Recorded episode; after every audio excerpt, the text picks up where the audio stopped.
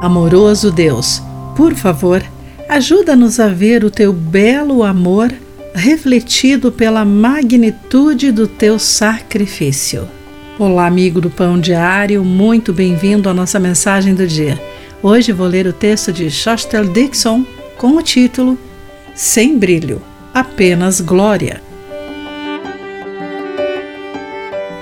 Olhando os enfeites de Natal, feitos à mão que o meu filho criou, ao longo dos anos e as bugigangas que a avó sempre lhe enviava, não conseguia entender por que não estava contente com as nossas decorações.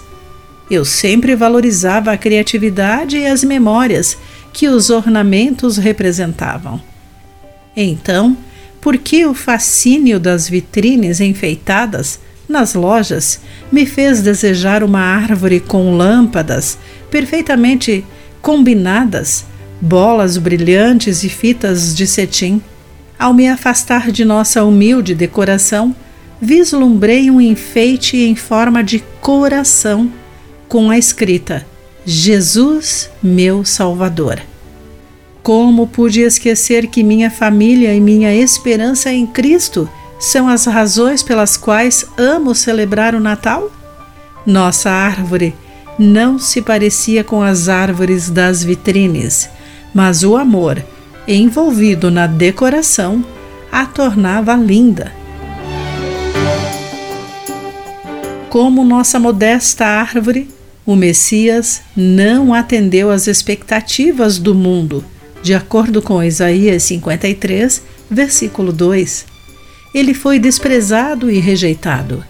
No entanto, numa incrível demonstração de amor, ele ainda escolheu ser esmagado por causa de nossos pecados. Ele sofreu castigo para que pudéssemos desfrutar da paz. Nada é mais bonito do que isso. Grata pelas decorações imperfeitas e nosso perfeito Salvador. Parei de desejar o brilho e louvei a Deus por seu amor glorioso. Os adornos brilhantes jamais corresponderiam à beleza de sua dádiva sacrificial, Jesus. Querido amigo, o que o sacrifício de Jesus na cruz significa para você? Pense nisso. Aqui foi Clarice Fogaça com a mensagem do dia.